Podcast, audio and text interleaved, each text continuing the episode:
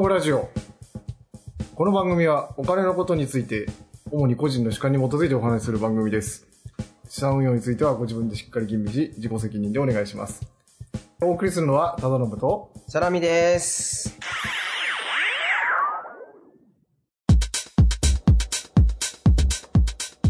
では、1回目ということで、今日はこの番組を始めるにあたった経緯なんかをお話していきたいと思います。私からちょっと話していこうと思うんですけれども、先日なんですけれども、一緒に今、今回やることになったサラミさんと一緒に、お金のことについて人前で喋らせてもらう機会をいただきまして、お話しさせていただきました。で、実際自分はなんかお金の専門家でも何でもないんですけれども、自分の個人の事情というかなんかで、10年ぐらい前ですかね。結構お金のことについてかなり勉強していたんですよ。勉強したって言っても、あの、自分のお金のことについて勉強する機会ってあんまないじゃないですか。そうですね。経済がどうとかそういうことではなく、自分の給料だったり、その運用の仕方っていうと大きいんですけど、どうしていけばいいのかな？それについてかなり、あ、こういう風にすればいいのかなっていうのを勉強していたんですけれども、最近そういう機会もあんまりなくて、その時勉強したことの貯めてた知識、知識っていうほどでもないですけど、それをあの、まあ、切り崩して生活してるな、みたいなのを今ちょっと感じて、だから新しくやっぱりお金の情報っていうのも日々あの制度とかも変わっていくものなんで、少しずつ勉強していく、し続けることがまあ大事なのかなと思って、どっちかというと自分はあの、インプット、読書とかそういうので、あの、ガンガンこう溜め込んでいく方なんですけれども、勉強するにはインプットとアウトプットのバランスがまあ重要なんてよく言われるんですけれども、どっちかというとアウトプットをなんか黙ってるとしないタイプなんで、こう自分でちょっと強引にアウトプットして、それで自分がこう勉強していこうかなみたいな、えーそういうような感じで、サラミさんにオファーをかけたわけなんですよ。ちょっと一緒にやってくれる人いないかなって、こう一人でやるとなかなかこうだらけちゃって始められないんで、うん、なるほど。そしたらなんかこう、快諾していただけたんで、あ、これ幸いと始めた次第でございますないです。なんで結構自分としては、お金のことを勉強したのもそうなんですけれども、体のことだったり、時間のことだったり、お金のことっていうのは、すごいあの勉強するにあたって、非常に、まあ、コストパフォーマンスが高いかなと思っていて、お金のことなんかは、勉強してちょっとでもあの節約になったりすれば、その分、直接的にあの、金額として戻ってくるというか、儲けられる、儲けられるというとちょっと表現がきついですけれども、うん、なんで、そういうこう観点ではいいかなと思っております。で、まあ自分が今までどんな風に、まあ資産運用っていうか考えてきたかなっていうと、まあ自分がどういう、まあスタイルかっていうあれですね。資産運用っていうと、割と思いつくのが、まあデイトレとか、うん。まあ自分のイメージだとそういうイメージが持ちがちなのかなと思うんですよ。株やら FX やらをバンバンバンバン売り買いを繰り返して、で、バンバンバンバン稼いでっていうイメージだと思うんですけれども、自分もまあそういうイメージがあったんですが、実際資産運用を本業にしてる人はそれでいいと思うんです。ただ、ああやってあの画面の前とかに貼り付いてずっとやってるとか、あと、一時期よく聞いたのが、あの、仕事中にその株価の動きが気になって、こう、スマホが手放せないとか、トイレに駆け込んであの、売り買いしたとかっていう話を結構聞くんですけど、そうなっちゃうとちょっと本末転倒かなと思うんですよね。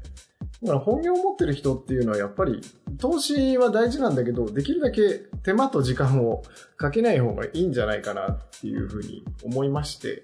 なるべく一回始めたらもう手間とコストはかけないみたいなスタイルでやっております。なんで、実際どういう感じかっていうと、自分がいいなと思った金融商品っていうんですか、を買ったり、積み立てて買ったりとかして、で、そのまま放ってる、放っておくっていう感じですね、基本的には。余裕資産でやるっていうのが大前提なんで、基本的に今は、あの、換金するっていうのを考えずに、そのまま買って、そのまま。だこれも一応、あの、手間かけないっていうのと、もう一個、あの、目的があって、基本的に一番投資するところで、確実にかかってくるのって手数料なんですよね。買ったり売ったりすると、その分だけ、あの、証券会社なりなんなりに、あの、手数料を払うじゃないですか。だからそこを、買って買いっぱなしだと、あの、その後手数料がかからないと。だからそこを、まあ、節約していきたいなっていう意図もあって、もう買ったら買いっぱなし。で、積み立てするには積み立てしっぱなしっていうような感じでやってますね。一時期は、あの、なんていうんですかね、細かい商品の話になっちゃうんですけど、ETF ってあるじゃないですか。はいはいはい。株の格好してるけど中身投資信託みたいな、まあ、ざっくり言うと。だからあれに、その投資信託で積み立てといて、で、投資信託、当時結構あの、維持費が高かったんですよね。で、ETF の売りが維持費がものすごく低いっていうところで、うん当時リレー投資とか言ったのかな？ちょっと用語忘れちゃいましたけど、投資信託である程度お金が溜まってきたら ETF に乗り換えるみたいなのもやってた時期があったんですけど、1、2年ぐらい前ですかね、あの、覗いてみたら、あの、ETF よりも維持費安いんじゃないのぐらいの投資信託とか出てて、うん。それだったらもう ETF の存在意義はどうなんだろうっていう感じなんですけど。だからもうそれを積み立てちゃえば、あそれでいいんじゃないかなっていう感じで。だから結構そういう意味でもあの、商品とかについても勉強してみると、ああ、いいものあるんだなと思いました。まあそんな感じの運用スタイルでやっております。はい。じゃあ、サロミさんは、まあどんな感じですかね？はい。自分がこのお金の勉強を始めたのは、まあ、4年前にちょっと持病があるんですけど、それがちょっと悪化したことがあって、仕事を休まなければいけない時があったんですけど、その時に給与が3分の2になっちゃったんです。そうなってくると、一応実家暮らしではあるんですけど、日々やっぱりお金っていうのはかかりますから、それに支出も把握してなかったなっていうのと、今どんだけお金があってどれだけ出てくるんだろうっていうのが本当にわからなくって、で、そこからまずスタートをしました。最初はあの、コンビニに普通に売ってる500円ぐらいの、あの、お金の本みたいなのを買って、そこから始めました。で、基本的にコツコツやることっていうのが、ただのさんが逆に苦手で、家計簿とか、まあその時はまだ時間があったんでよかったんですけど、仕事に戻った後とかは、こう1ヶ月ぐらいレシートをざっとまとめて、月末とか空いた時にアプリでレシートをピッて印刷して、家計簿を自動的につけていくってことをやっていたりとか、この時期だとあと確定申告をする方がいると思うんですが、その還付がある時なんですけど、基本的に配当金とか、そういうのは還付をすれば一部戻ってくることもあるので、そういう時は、今のこの支払、確定申告で税金を支払う人たちとかの時期をなるべく外して気が向いたらやるかなっていう感じで、お金の仕組みというか、その実施、実施を一応してます。で毎月の定額で毎天引きで貯金をしているのと、あと、まあ、ボーナスとか基本的に全部貯蓄の方に回しているんですが、上限、普通に使う口座の上限が決まったら、上限を越したら証券会社の方に移動させたりとかして、でやってます。基本的に一部上場の国内の現物株を早ければ1ヶ月単位、遅くても3ヶ月単位で一応売買をしています。だから多分どっちかというと、忠信さんよりリスクの高い方法かなというふうに思っています。ちょっとこれを始めたのも4年前だったので、ちょうどアベノミクスがいい具合になってきた感じの時でした。ただま今年からちょっと投資信託の方に毎月積み立てている貯金を一回やめて、その定期積み立ての方に移行していこうかなと。あ、てか割合をちょっと変えて、定期積み立て半分、貯金半分っていう感じで、ちょっとやっていこうかなと思って始めました。まだ今月やっと一つ買ったばっかりなので、あれなんですけど、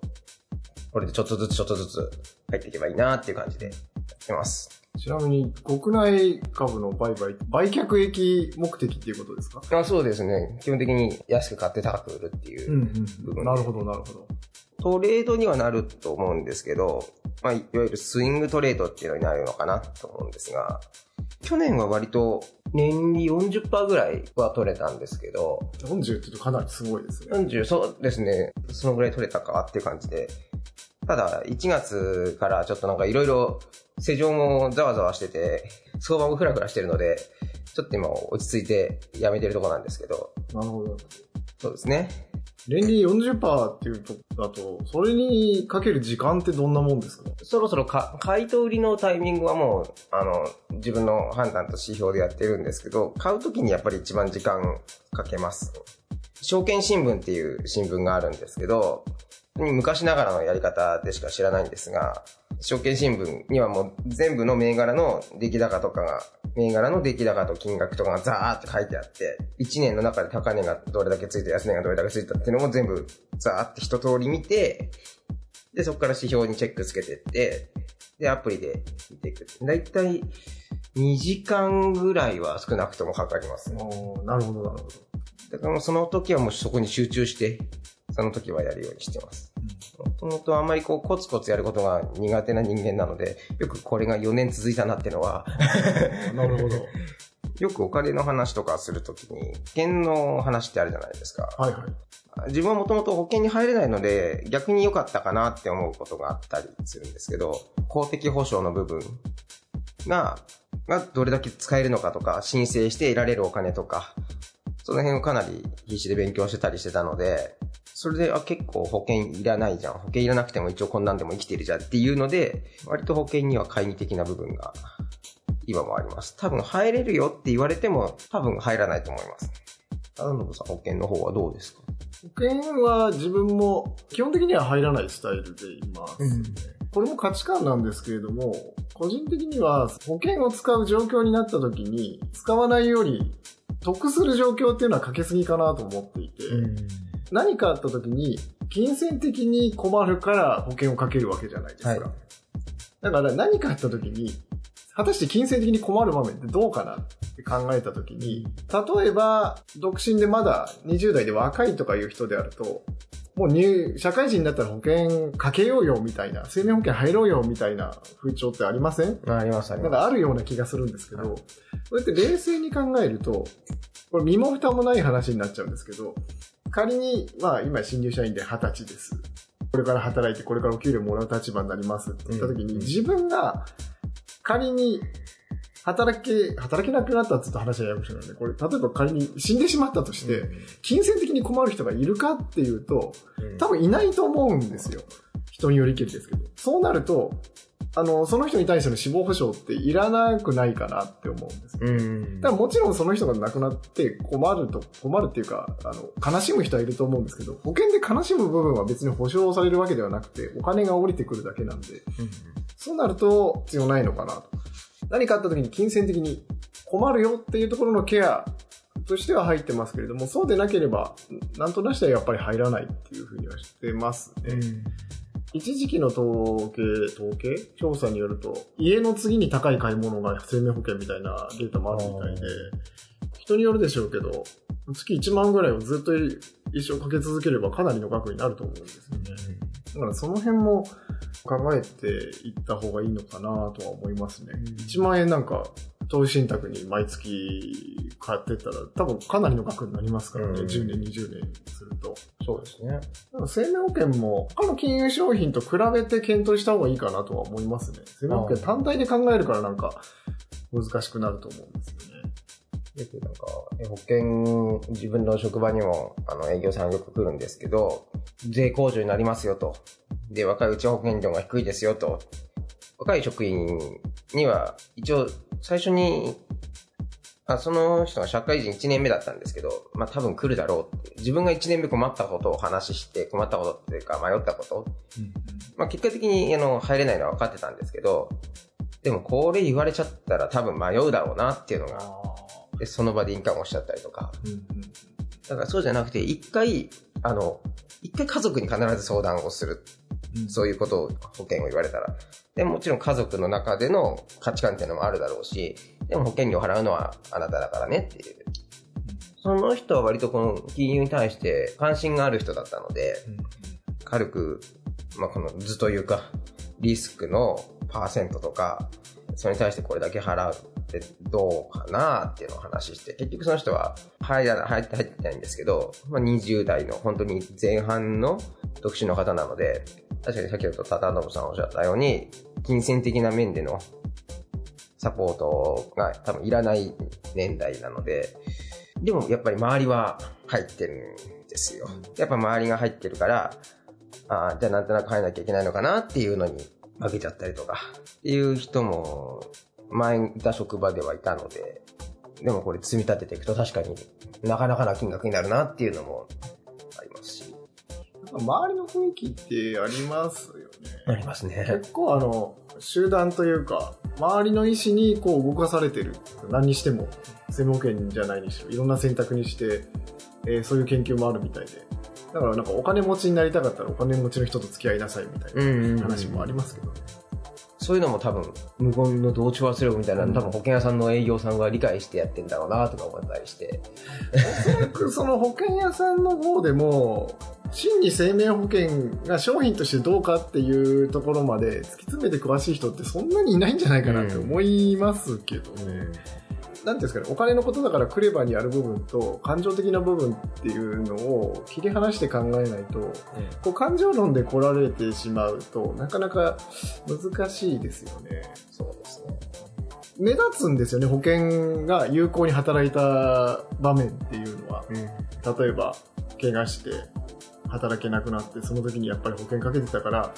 このぐらいのお金が降りてきて、あの、助かりましたみたいなのって、ああ、そうなんだって思うじゃないですか。それは確かにそうなんだけど、確率としてその確率ってどのくらいあるのっていうことなんですよね。生命保険も宝くじと仕組みは一緒で、この病気になり怪我なりっていう、宝くじで悪い方ですけど、これちょっと当たりを引いた人にお金が入って、他の人は、の払ったお金も一緒にそこに行くっていうシステムなんですけど、だからそうすると、そもそも生命保険ってこう冷静に考えると不利な取引のはずなんですよ。生命保険会社が儲かるように設計されているから、トータルで見れば当たりを引く、保険金を受け取れる、あと払ってるっていうのをトータルしてプールしてるお金は100%その保険金に払ったら保険会社儲からなくなっちゃうわけじゃないですか。だから必ず保険会社の取り分があって、で、保険料どのぐらい支払っても赤字にならないようにって設計されているんで、そもそもはまあ不利な取引なんですよね。だから、極論を言ってしまえば、まとまったお金がプールしてあるのであれば、保険は入らない方が有利というか不利にならないというか、いうところではありますよね。保険を選ぶときにも積み立てか掛け捨てかっていう、はい。選ぶとしたら多分この2つのパターンがあると思うんですけど、はいなんとなく見てると、保険ってどんな感じなんだろうってちょっと自分でも調べてみたときに、これで相手がいて結婚して子供がいるっていうことを想定した場合、一体いくら必要になるんだろう？いくら必要になれば残された家族は安心して生活できるんだろう？お金の面に関して。っていうのやっていくと、うん、3000万足りないよなと思って。なかなかな金額になるわけです、毎月。これを払い続けるよりも、なんかもうちょっといいのあるよな、ああい方法あるよな、とか思ったり、その分税控除になりますよって言われても、まだそこまで所得税払ってるダメでもないし、そこまで税控除の旨味がないなっていうのと、だから結局いろいろ考えても、あんまりいらないかなっていうのが自分の中の今のところの答えなんですが。なるほど。なんか今、サラミさんが言われたように、生命保険だけ見るんじゃなくて、他の何かないかなって、並列して考えるのが大事かなと思います。やっぱり生命保険、かけるかけないの2択だと、かけた方がいいんじゃないのみたいになっちゃうじゃないですか。はい。でも、他の手段として、単純に思いつくのは生命保険を毎月じゃあ1万円かける。それと、じゃあ毎月定期積み立てを1万円する。この2択でも検討の余地あると思いません？っていうところなんです。毎月1万円積み立ててて何かあった時の備えにするっていうのと、保険を1万円ずつかけるっていうのを比べた時に、何もなかったら、その積み立ての方が得するわけじゃないですか。でも何かあった時は保険の方がいいよね。で、その確率どのぐらいなのかなって考えると、ちょっとそれだけでも見方変わってきませんっていう。だからそれが積み立てと、あとはじゃあ投資信託に1万円毎月積み立てるのかっていう選択肢をこう増やしていくと、あ、自分のケースだとこれの方がいいかな。一周回って生命保険が良ければそれでいいわけじゃないですか。どうなんですかね。ほ生命保険とか医療保険とか、その保険商品っていうのは、投資なんですかね。貯蓄なんですかね。それとも、節税の手法になるんですかね、なかなかこう、言葉の定義がそもそもどうなのっていうところだと思うんですけれども、個人的には、元本割れするリスクがあれば投資、なければ貯蓄ぐらいの感じの緩い感じで分けてます。生命保険なんかは僕は投資の部類だと思いますけれどもね、基本的に元本割れじゃないですか。そうですね。で、生命保険、そのさっきの掛け捨てと積み立てってあったじゃないですか。はい。積み立ての生命保険って、あれ基本的に掛け捨てと投資信託の積み立ての抱き合わせ販売だと思うんですよ。はい。だから、あれ、積み立てを考えるんであれば、掛け捨てプラス投資信託で、あの、検討した方が、絶対トータルで得になりますよね。うんうんうん。そうですね。あの、普通に考えると多分そうだと思うんですね。そうなんですよね。多分このテーマはあの、これだけで多分、あの、だいぶ語れてしまうテーマなんで、一度こう整理してちょっとこう、お話ししたいテーマではありますよね。そうですね。ちょっとまた、日を改めて。日を改めて整理してやりましょうか、これやりましょう。は。はい。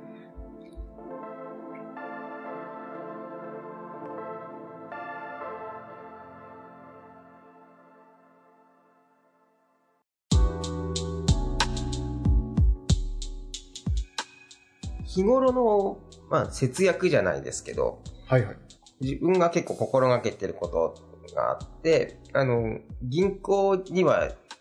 手数料は100円でも落とすものかという気持ちでいるので、で、必ず1回、まあ、い一月に使う金額の、現金を使う場合は一括で、1回必ず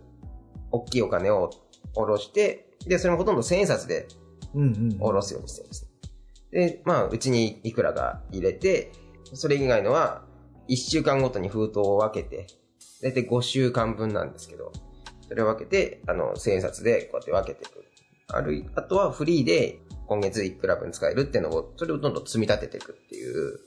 手法をして、で、それがどんどん溜まっていったら、あ、じゃあちょっと旅行でも行こうかなっていう。うんうんうん。なんか、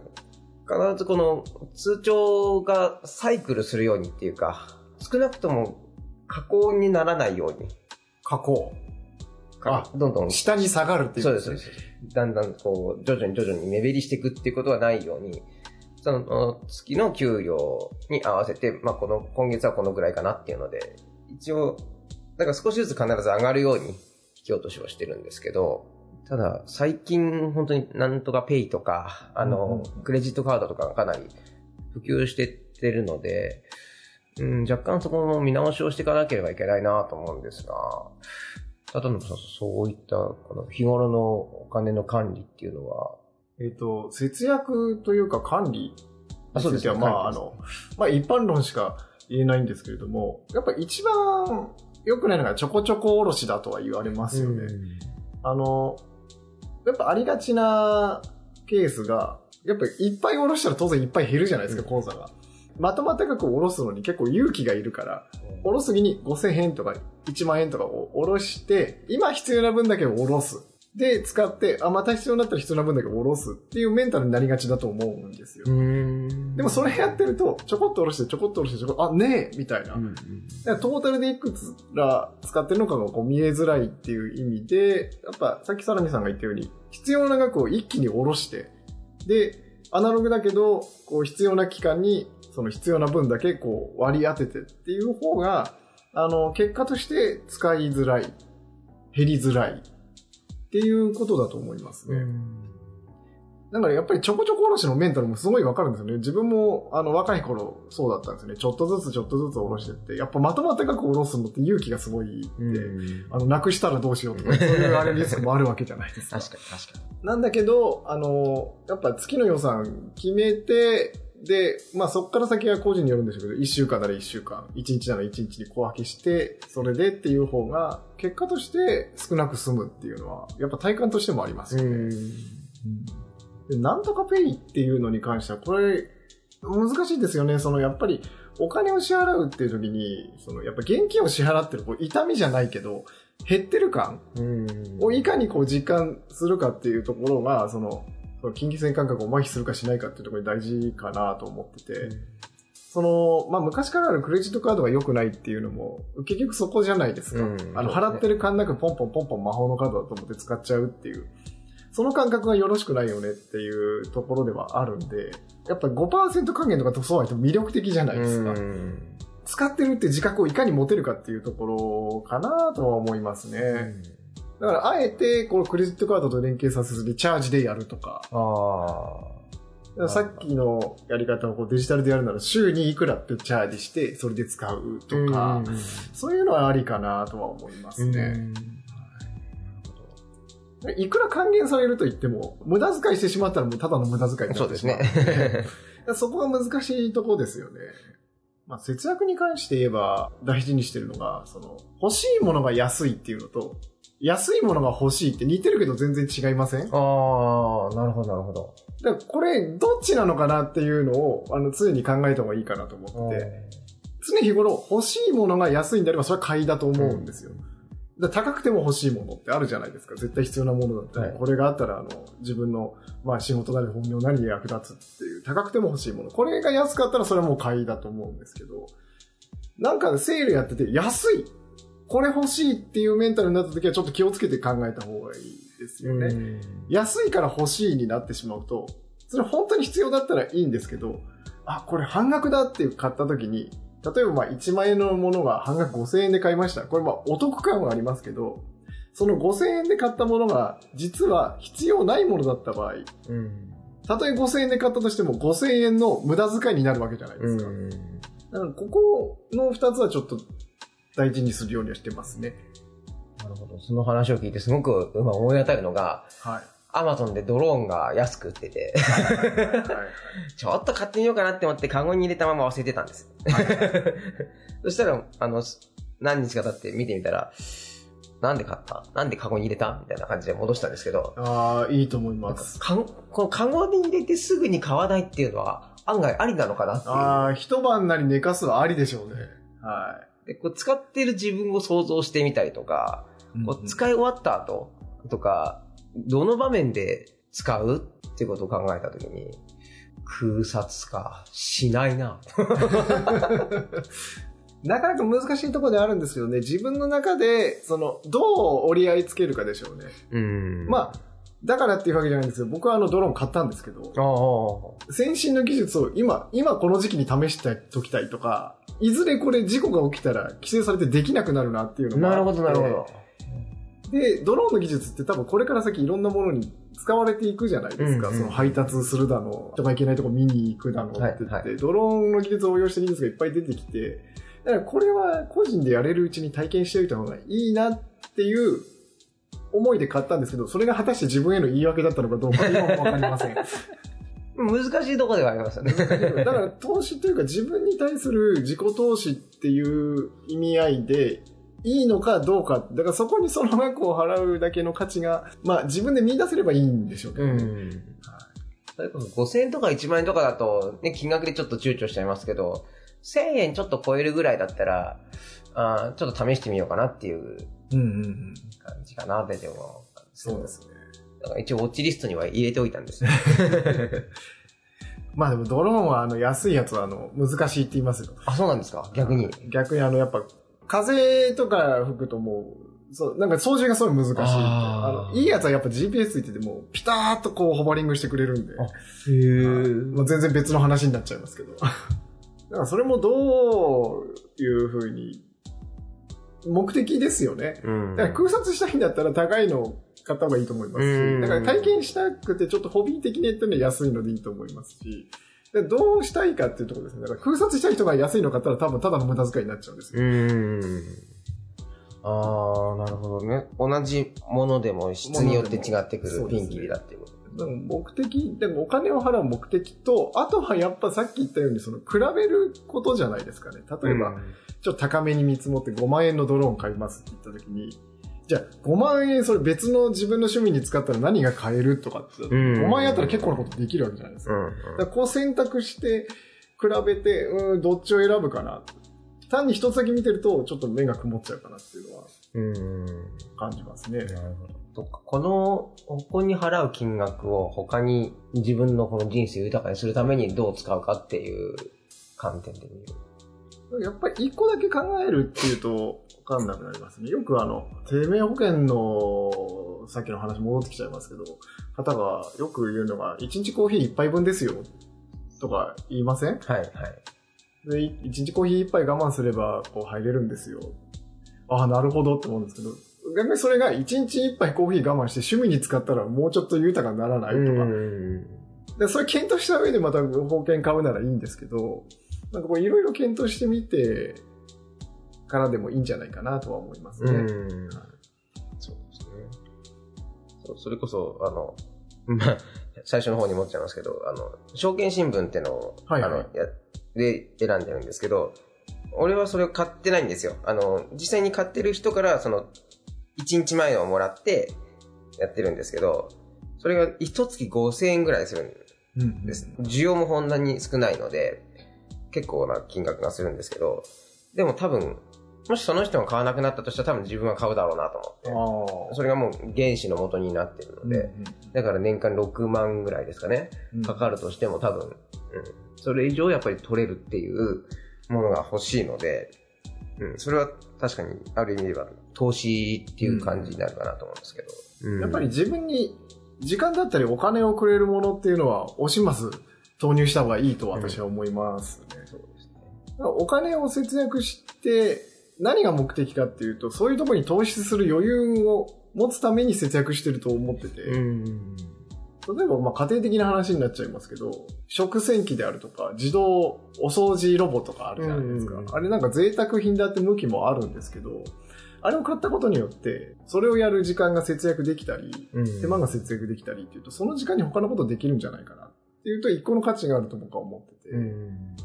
でもそれ考えると、だって昔あの、あの洗濯板で洗濯してたと思いますけど、今洗濯機なんか贅沢品だから洗濯板でやろうぜって言います？そうですね。うん。言わないですよね。やっぱ洗濯機っていうのは大発明だと思ってて。その洗濯機回ってる時間に他のことができるわけじゃないですか。はいまあそういうところはやっぱ考えて、あの、かお金のかけどころかなとは思いますけどね。だから変な話、その時間に家事をやってもらって自分がバイトに行けば、あの、多分すぐペイすると思うんですよね。あまあそんな単純な話じゃないかもしれないですけど。家事労働って結構年収に直すとすごいっていう。ああ、ですね。ねですね。家政婦さんを実際に雇うとしたらっていう感じですかね。はいはいはい。雇うとだいぶ年間でかかるよっていう話は聞きますね。それを初期投資っていう感じで考えて、まあ、メンテナンス料とかも多分あるかもしれないですけど、ええそれを踏まえてでも多分、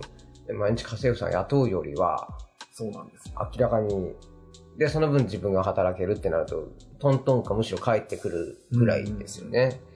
ああ、なるほど。僕はもう40過ぎて、家族もいて、子供もいてっていう感じで、サラミさんは何何歳でしたっけ？えっ、と、今年30になります。おおお若いですね。で、まだあの、独身でいらっしゃるんでしょあ、はい。募集中でございます。なるほど、なるほど。まあそんな感じであの、結構構成も違うんで、帰っていいかなと思うところがあって、だから僕なんかはなんか、この40ぐらいになってくると、やっぱり一番大事なところがこう時間になってくるわけなんですよね。ん。どうしてもやっぱりいろんな、なんで仕事してしなきゃいけないし、家のこともやらなきゃいけないっていうところで、やっぱ自分に時間をくれるものっていうのがやっぱ今一番重要になってくる。うん。だからそういう時に何が必要かなっていう風になるし、逆に相模さんとかになると、僕の想像でしかないですけれども、あの、時間はある程度あるんだけれども、そのお金の方がっていうところもあると思うんですよ。でそういう時にやることって違うと思うんですよね。だから僕がこうしてるからって言って万人が真似すればいいわけでもないと思いますし、だから本当に自分の状況どうかっていうところで変わってくるとこかなと思います。うん。そうですね。結構若いうちは、ね、無理が効くから、あの、必死に働けっていうことを割と聞きますけど、うん。自分が結構お金にこう興味を持つようになったきっかけの一つに、やっぱ持病っていうのが一つあるんですけど、まあ、基本的に無理ができない体なので、あの、ベッド上でもお金を稼げるようになりたいっていうのが、い一応根っこにあるんですよ。はだから自分の趣味のほとんども、あの、体が動かなくても頭が動いてればできるようなものに結構特化しているんですけど、だから結構文章を書くのも好きですし、うん。読むのも好きですし、今度、あの、今まで今日敬遠してた絵の方も始めてみようとか思ったりとかして、で、だからそういうのに結構、本当に最初のスタートアップの物品を結構まあ買ってみたりとかしてうん。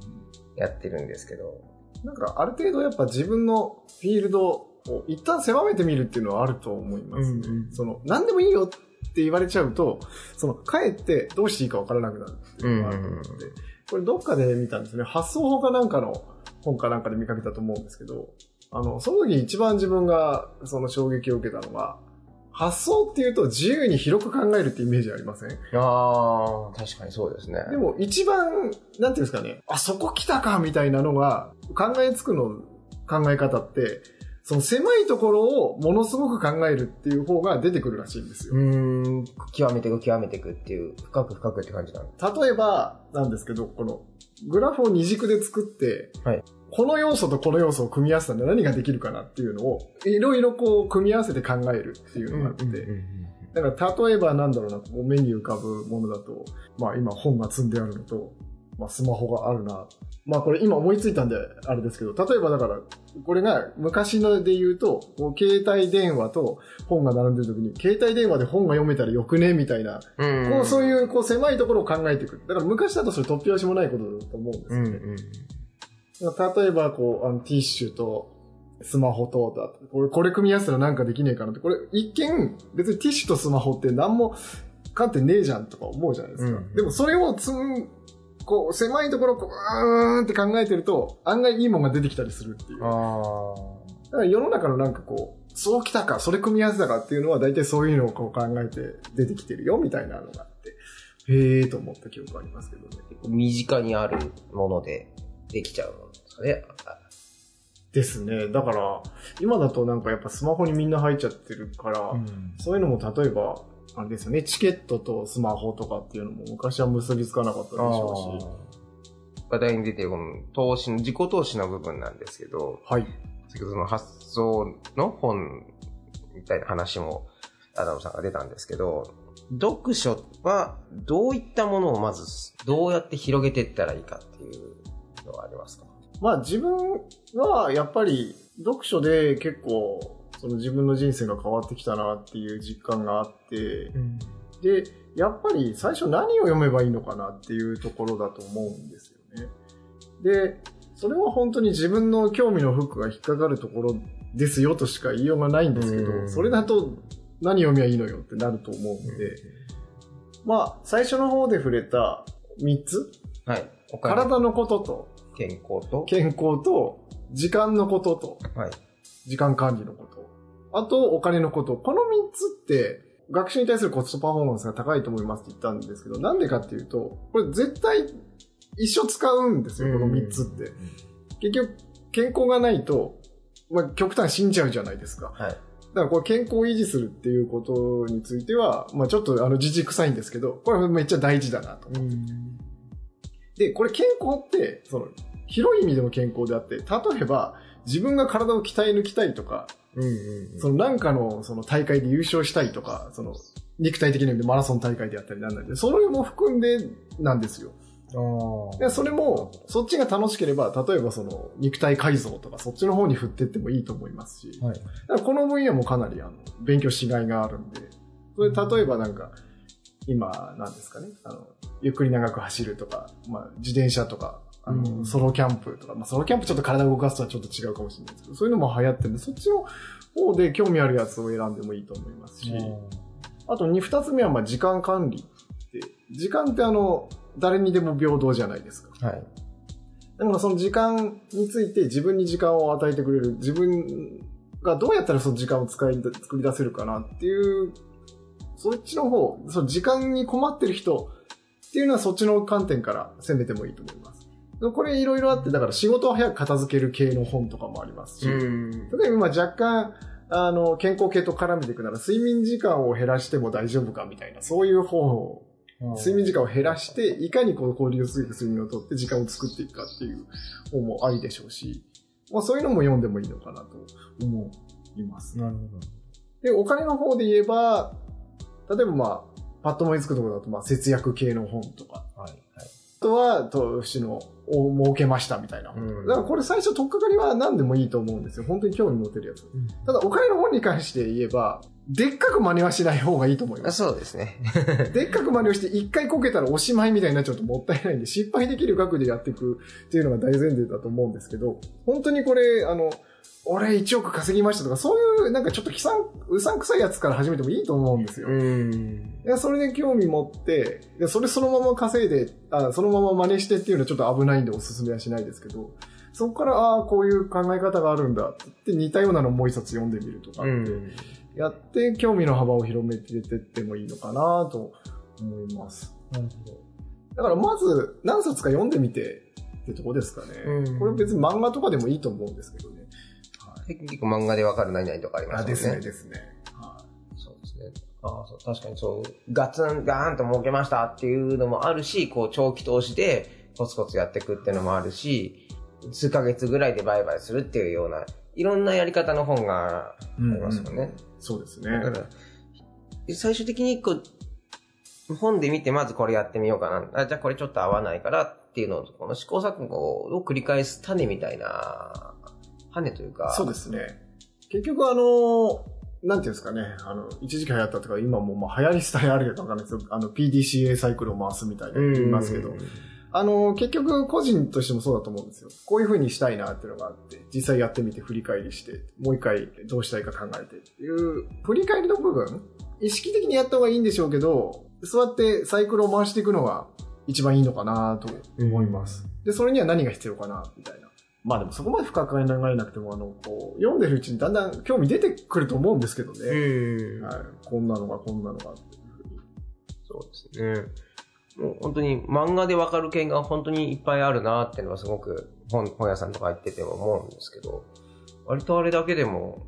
ね、取っかかりには十分なるだろうなっていうのですね。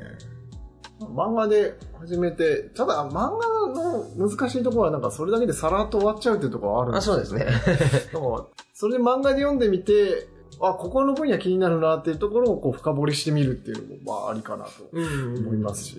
はい。なんか、サラミさんは最近読んで良かった本とかあります？最近読んでよかったの？最近はもう完全に哲学系の本を結構読むんですけあど、まあ、その悩みすでに哲学者が答えを出してますっていうあ。なんか聞いたことありますね。最近結構あのブームで、Kindle Unlimited で買ってるんですけど、買ってるというかまあ定額で読んでるんですけど、面白いですよ。大体こう思っ、みんなが思ってるような悩みはもうすでにこういう方向じゃないですけど、偉い人がある程度答えを出してますっていう、うん大体が考えても無駄ですよみたいな感じなんですけど、へ でもそこに至るまでのプロセスとかうんうんうん見てると、ああ、なるほどなって思ったりとか、生き方の部分に関しては結構最近シフトしてますね。シフトというか、フォーカスしてますね。うんなるほど。安藤さんはどうですか？これはもう最近、あ、読んでるっちゃ読んでるな。最近また健康系に振ってきてて、ずいぶん前に糖質宣言が出てきて、叩かれながらも今だいぶ市民権を得てると思うんですけど、なんかそれの、この今度は良質な油を取りましょうみたいな、そこにちょっとこうフォーカスして、あの、ミクロなところを攻めてます。うんどの油がいいみたいな。必須糖質って言わないくないですか？はいはい。だから必須脂肪酸とか必須アミノ酸とかは言いますけど、必須じゃない糖質は取らずに、こう必須なやつ取りませんみたいな、ざっくり言うとそんな感じですね。うんはい。そうするとなぜかあの、油ってカロリー高いんですけど、高いカロリーを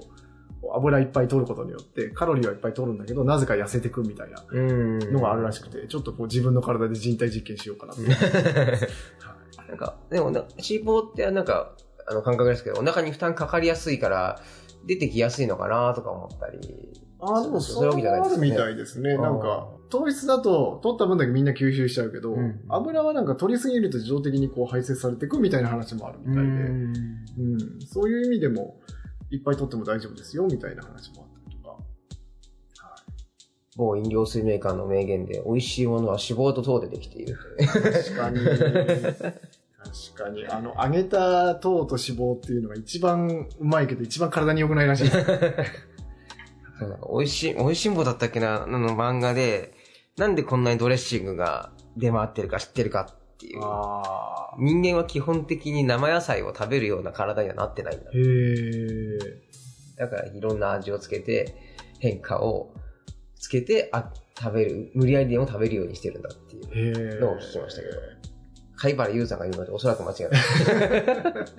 なんか確かに、その、まあ、これ掘ってどうなんだろうっていうところでもありますけど、人類ってこう、いわゆるホモサピエンスじゃないですか。はい。猿からこう人類になるときに、そのホモなんとかっていうのがいっぱいいて、うんうんうん結局生き残ったら我々のホモサピエンスだけなんですけど、それって、結局肉食だったから生き残れたっていう研究があるみたいで。だからやっぱ今言ったように、我々は、その、いわゆる草とかサラダとかを食べる体ではできてないというのはある種の心理かもしれないですね。だから草食の人、その、ホモなんとかっていうのは滅びていって、結局肉食に舵を取った我々が生き延びたっていう研究もあるみたい。だから肉を食べましょうよみたいな流れなんですけどね、その方は。だからそれによってこう脳の発達が、こう、社会性を作るようになっていったみたいな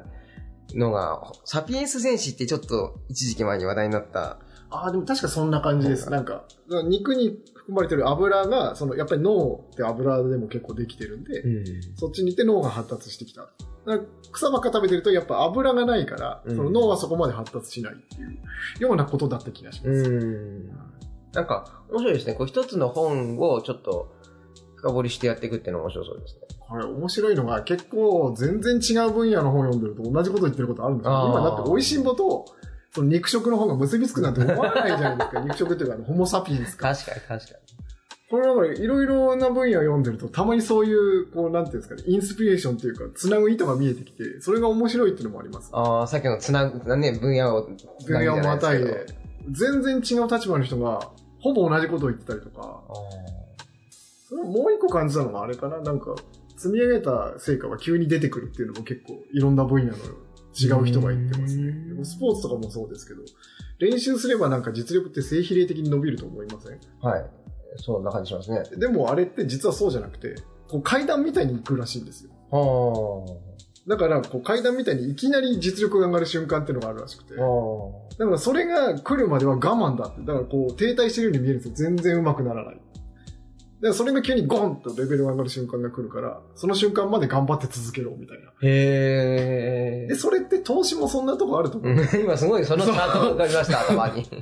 だからなんか全然違う分野の人が、やっぱ同じことを言ってるとことっていうのがあってあー、でもそれも結構面白いですね。本当に話聞いてて、ああ、そういうとこあるな。ちょっと冒頭して、で、ちょっと停滞して冒頭してっていうのだからが、我慢の時期ってのは多分あるんですよね。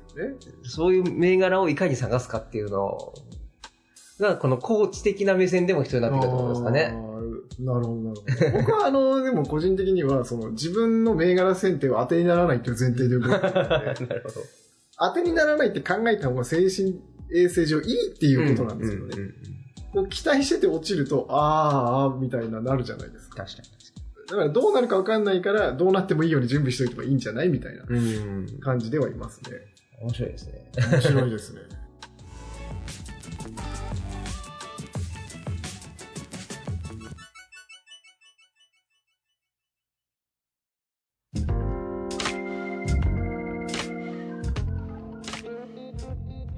とまず結構いい時間なんで、はい。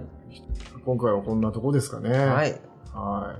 あります。い。とではまあ最後、一応言っとかなきゃいけないような気がするんで言ってきますけれども、